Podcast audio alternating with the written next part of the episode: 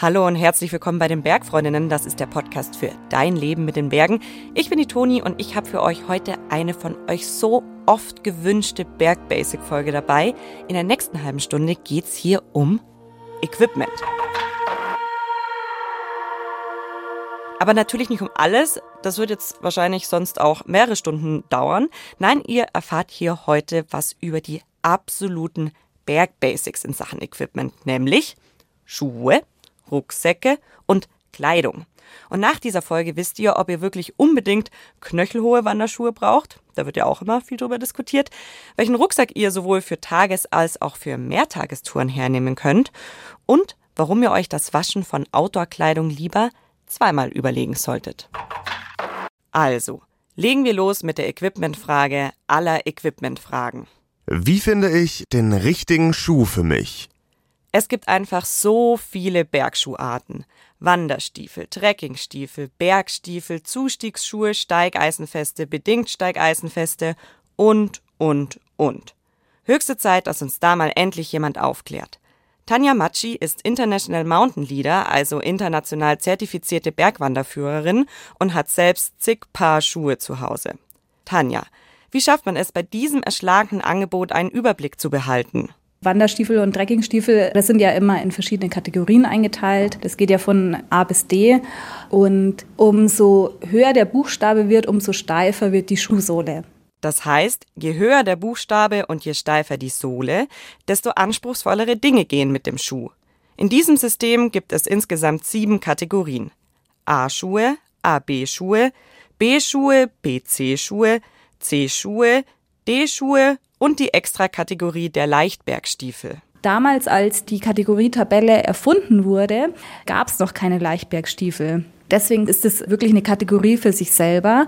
Okay, aber fangen wir mal von vorne bei der einfachsten Kategorie an. Bei der Kategorie A, zu der Freizeit- und Wanderschuhe gehören. Das sind dann auch eben Halbschuhe und gehen nicht über den Knöchel. Und äh, damit kann ich auch leichtere Wanderungen machen, so eher im flachen Gelände und auf Kieswegen. Und dann ab Kategorie A, B geht es dann auch über den Knöchel, sind dann halbhohe Schuhe und da kann man dann auch wirklich äh, ja, leichte Wanderungen machen auf schon schmalen Wanderwegen oder Pfaden auch. Die Schuhe aus Kategorie AB nennt man dann Wanderstiefel.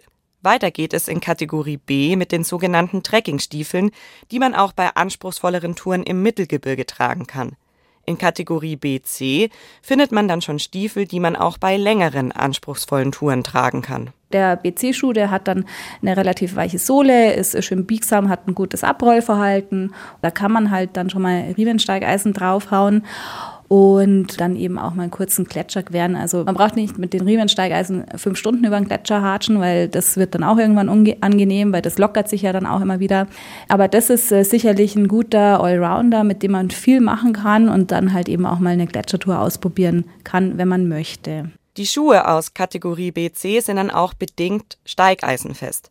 Tanja, hilf mir nochmal. Was heißt das jetzt genau? Bedingt steigeisenfest heißt, dass hinten am Schuh ist eine Kante, wo eben dann der Kipphebel einrastet vom Steigeisen und vorne hat man nur ein Körbchen. Also vorne gibt es keine Aufnahme für das Steigeisen, für das vollautomatische Steigeisen.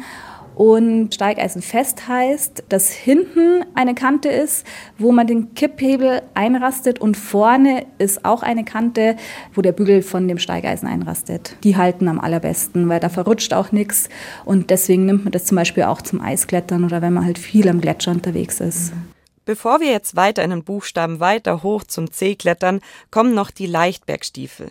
Ihr erinnert euch vielleicht, die Schuhe, die es noch nicht gab, als das Kategoriensystem erfunden wurde. Der Leichtbergstiefel ist ein sehr leichter Bergschuh, der vom Schaft her wie ein festerer Schuh ist, also so in die Richtung BCC, aber eine weichere Sohle hat, also besseres Abrollverhalten. Und der ist, wie gesagt, dabei sehr leicht. Ich habe einen daheim, der hat keine Kipphebelaufnahme. Es gibt aber Leichtbergstiefel, die hinten eine Kipphebelaufnahme haben. Also das heißt, der ist dann bedingt steigeisenfest für halbautomatische Steigeisen. Und das ist natürlich auch ein sehr guter Allrounder. Und das Schöne ist, die sind wirklich sehr, sehr leicht. Also, wenn ihr einen Schuh sucht, mit dem ihr angenehm auf leichteren Wegen unterwegs sein könnt, aber euch auch mal an anspruchsvollere Touren heranwagen könnt, guckt nach Schuhen aus der Kategorie BC oder aus der Kategorie der Leichtbergstiefel. Wenn ihr irgendwann noch ambitionierter unterwegs seid, müsst ihr aber in Richtung Kategorie C gehen, zu der die Berg- und Expeditionsstiefel gehören. Die Bergstiefel, da kommen wir dann äh, zur Kategorie C bzw. D. Also die haben dann wirklich schon eine sehr steife Sohle. Die C-Schuhe sind dann auch schon bedingt steigeisenfest, das heißt, die haben hinten Kipphebelaufnahme für die Steigeisen und die D-Schuhe, da sind wir dann schon im hochalpinen Bereich und beim Eisklettern, die haben eine ganz steife Sohle und sind auch in einem normalen Wandergelände total unangenehm zu gehen, weil man da überhaupt nicht abrollen kann. Ja. Zum Eisklettern braucht man da einfach eben eine ganz steife Sohle, damit sich der Schuh nicht durchbiegt, dass man viel Halt hat. Und die haben dann auch vorne und hinten eine Steigeisenaufnahme. Kategorie D ist dann voll steigeisenfest. Und wenn ihr jetzt vor lauter Buchstaben komplett verwirrt seid, schaut in den Shownotes dieser Folge vorbei. Da haben wir euch alles nochmal von A bis D aufgelistet. Und so genau müsst ihr das gar nicht wissen. Denn eigentlich müsst ihr euch nur eine Frage stellen, bevor ihr ins Geschäft geht. Die wichtigste Frage ist, äh, was will ich mit dem Schuh machen? Ja? Wo soll es in Zukunft hingehen? Wenn ich jetzt schon weiß, dass ich nur wandern gehen will im Alpenvorland, dann ist das schon mal ein sehr gutes Indiz für den Schuh, ja? weil da brauche ich dann jetzt nicht hier gleich mit einem C-Schuh anfangen, sondern da, da reicht dann einfach auch eine niedrigere Kategorie. Das ist eigentlich tatsächlich die wichtigste Frage. Der Rest ergibt sich im Geschäft eigentlich von alleine. Also wichtig ist, auch wirklich ins Geschäft zu gehen, die Schuhe nicht online bestellen, sich Zeit zu nehmen. Also das ist wirklich ein ganz wichtiger Punkt. Also so ein Schuhkauf kann schon mal vier bis fünf Stunden dauern, wenn man es wirklich richtig ordentlich gescheit machen will. Ja.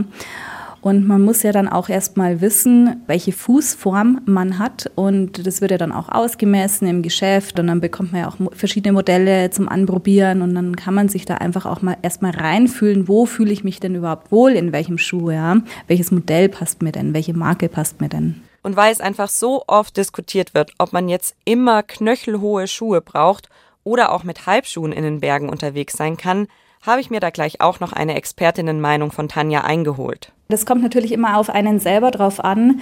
Anfängern und Anfängerinnen würde ich auf jeden Fall empfehlen, dass sie schon knöchelhohe Schuhe tragen, weil ähm, die Gefahr des Umknickens doch recht hoch ist, vor allem wenn man nicht trainiert ist.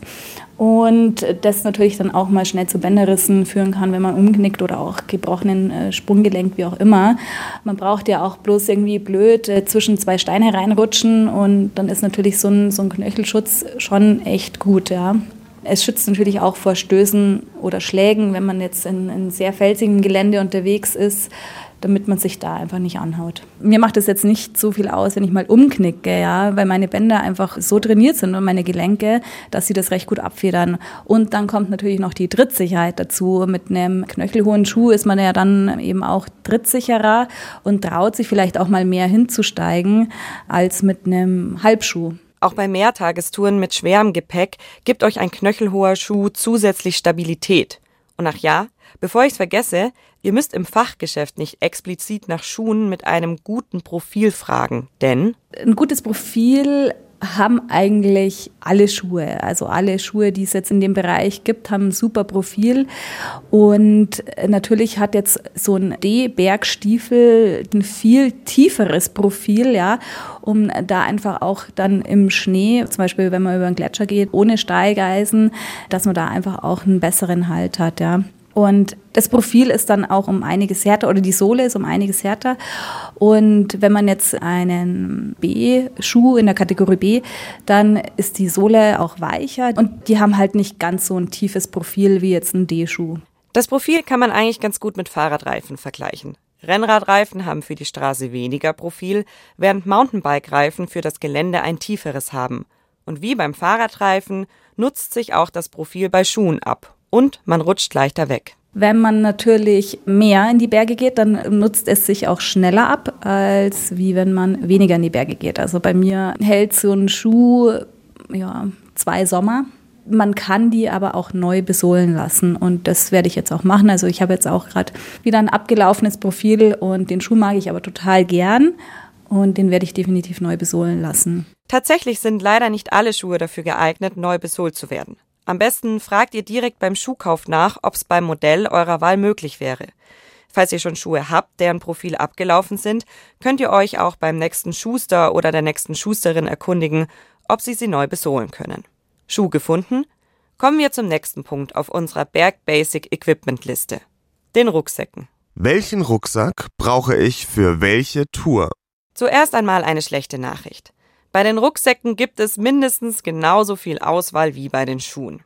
Die gute Nachricht, bei der Suche nach dem Richtigen müsst ihr im Prinzip gleich vorgehen wie bei den Schuhen, erklärt Tanja. Ich muss mir überlegen, was will ich denn machen? Ja? Will ich nur Tagestouren gehen oder will ich auch mehr Tagestouren gehen? Will ich äh, damit auch klettern oder will ich einfach wirklich nur wandern? Also welchen Einsatzbereich hat denn dieser Rucksack eigentlich? Grob kann man Rucksäcke in Wander- und Alpin- oder Bergsteigerruckse aufteilen. Also die Wanderrucksäcke, die haben ja meistens äh, hinten nochmal so ein Netz drin, damit eben der Rucksack weggehalten wird vom Rücken, damit da auch die Luft zirkulieren kann und damit man eben am Rücken nicht zu viel schwitzt, ja. Ein Alpinrucksack, sage ich jetzt mal, der liegt enger am Rücken an, also der hat kein Netz. Der ist näher am Körper, um einfach das Gleichgewicht besser halten zu können. Da ist man ja, da muss der ja ganz eng anliegen und da darf der ja nicht rumwackeln, wenn man jetzt im ausgesetzten Gelände unterwegs ist. Und Wanderrucksack hat in der Regel auch immer nicht so viele Befestigungsmöglichkeiten außen dran wie jetzt ein Alpinrucksack. Also bei einem Alpinrucksack ist es ja so, dass man, dass die eine Skihalterung haben, dass die eine Pickelhalterung haben, dass die eine Helmhalterung haben, etc. pp. Und bei einem Wanderrucksack, der hat das nicht. Der hat meistens außen noch so Netztaschen, so Schubtaschen, wo man halt die Trinkflasche reintun kann, damit man gleich dahin kommt oder eben am, am Hüftgurt äh, so eine kleine Tasche, wo man einen Riegel reinstecken kann äh, oder das Handy oder wie auch immer. Mittlerweile haben aber auch Wanderrucksäcke einen Haufen Gadgets, die man oft gar nicht so einfach findet. Bei den meisten Rucksäcken ist auch tatsächlich eine Anleitung mittlerweile dabei, wo das wirklich gut beschrieben ist, was man wie wo befestigt, weil schon allein der Unterschied zwischen Skibefestigung, Snowboardbefestigung und Schneeschuhbefestigung ist auch schon wieder himmelweit. Also deswegen ist eigentlich bei jedem Rucksack mittlerweile eine Befestigungsanleitung mit dabei. Okay, jetzt aber mal Tacheles. Welche Rucksackgröße brauche ich denn jetzt für welche Tour, Tanja? Bei einer Tagestour langt in der Regel ein 20 Liter Rucksack. Und bei einer Mehrtagestour? Also ich rede jetzt wirklich von Touren, wo man kein Zelt, kein Biwak und so mitschleppen muss, wo man wirklich versorgt wird, wo man von Hütte zu Hütte geht. Mit 35 ist man gut bedient, dann hat man noch so ein bisschen Restspace, Restplatz, wo man äh, zur Not noch was unterbringen kann.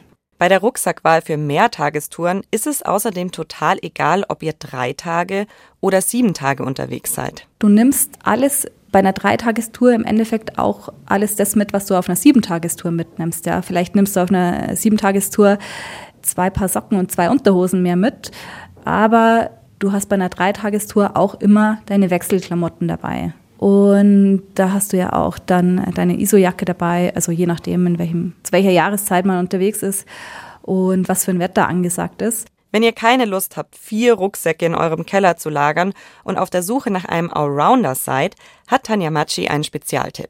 Das Schöne ist ja heutzutage, dass sich die Rucksackhersteller auch immer total weiterentwickeln. Und wenn man wirklich sagt, okay, ich will jetzt einfach nur einen Rucksack haben und der muss für alles herhalten, für Tagestouren und für die Sieben-Tagestour, dann würde ich so einen 30, 32 Liter Rucksack empfehlen, weil es mittlerweile so ist, dass man die auch schön komprimieren kann. Also die haben dann außen immer Bänder, die man zuziehen kann und so lässt sich dann der Rucksack gut komprimieren und wird dann dadurch einfach kleiner. Und es gibt Rucksäcke, da kann man zum Beispiel die Deckeltaschen abnehmen, ja, was auch oftmals äh, schon viel Volumen ausmacht. Und man kann dann für die Tagestour den Deckel abmachen, das Ding komprimieren und dann hat man ja schon mal einen kleineren Rucksack.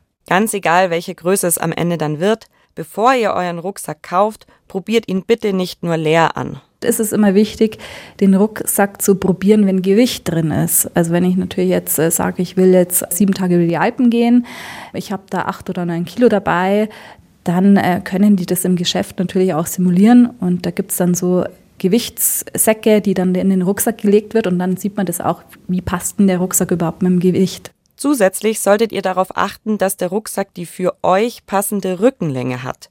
Deshalb gibt es auch häufig Männer- und Frauenvarianten. Das gibt halt dann eben kürzere Rückenlängen und es ist auch schön, dass viele Marken jetzt schon auf den Zug aufspringen, dass sie nicht mehr unterscheiden zwischen Frauen und Männern, sondern größeren und kleineren Menschen. Ja, weil ein Mann, der kann ja auch mal ein bisschen einen kürzeren Rücken haben. Ja. Und diese Rucksackmodelle haben dann eben eine kürzere Rückenlänge und ist natürlich dann für einen kleineren Menschen angenehmer zu tragen. Also die Passform ist viel angenehmer, die sind halt eben von der anatomischen Form dann dafür zugeschnitten. Oh je, das war jetzt schon wieder richtig viel Info. Deshalb hier zum Rucksackabschluss noch Quick and Dirty drei zusätzliche Tipps. Denk an Regenschutz für deinen Rucksack. Viele Wanderrucksäcke haben schon integrierte Regenschutzhüllen. Falls nicht, könnt ihr bei jedem Modell einfach eine dazu kaufen. Vollständig regendichte Rucksäcke gibt es auf dem Markt bislang nur sehr, sehr wenige.